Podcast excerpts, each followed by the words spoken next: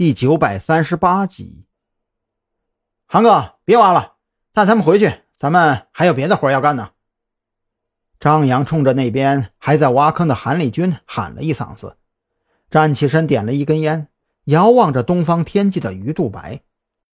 天快亮了。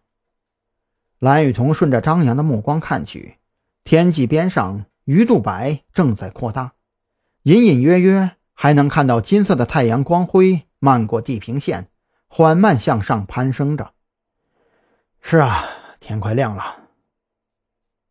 张扬呢喃着重复了一遍，只是这话从他嘴里说出来，味道就变了太多，而他心里还有没说出口的后半句：“黎明前的黑暗才最可怕。”就在张扬感慨人生哲学的时候，郑浩天和韩立军已经将那三个人重新绑好，塞回了车里。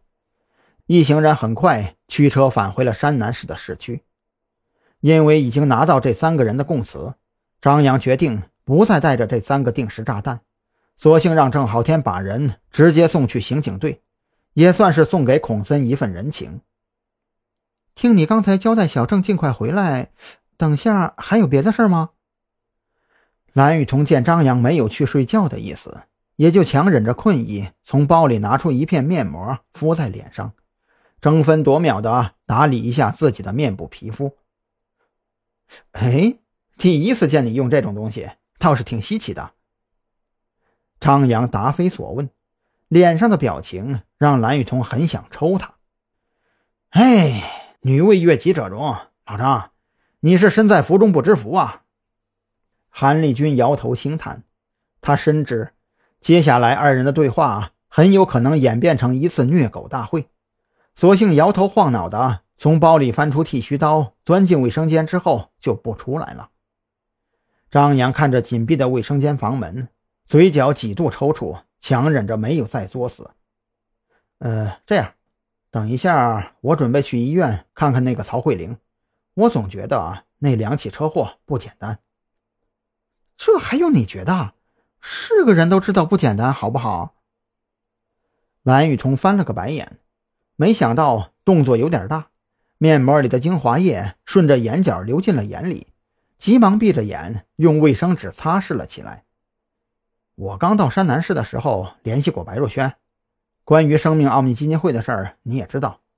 我总觉得这个基金会从某种意义上讲，就类似于安宁财团那样的敛财工具，只不过安宁财团是面向大众广撒网捞小鱼，而这个生命奥秘基金会则是反其道而行之。寻常人根本接触不到，他只在很小却很顶级的富豪圈子里活动，用生命奥秘来作为噱头，骗取大量的钱财给子午会输血。张扬说到这里，缓缓站起身来，拉开了窗帘，看着外边七八点钟的太阳。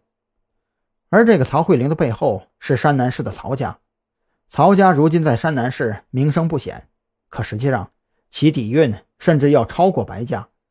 那么，生命奥秘基金会已经将触角伸向了白家，又怎么可能会放过曹家呢？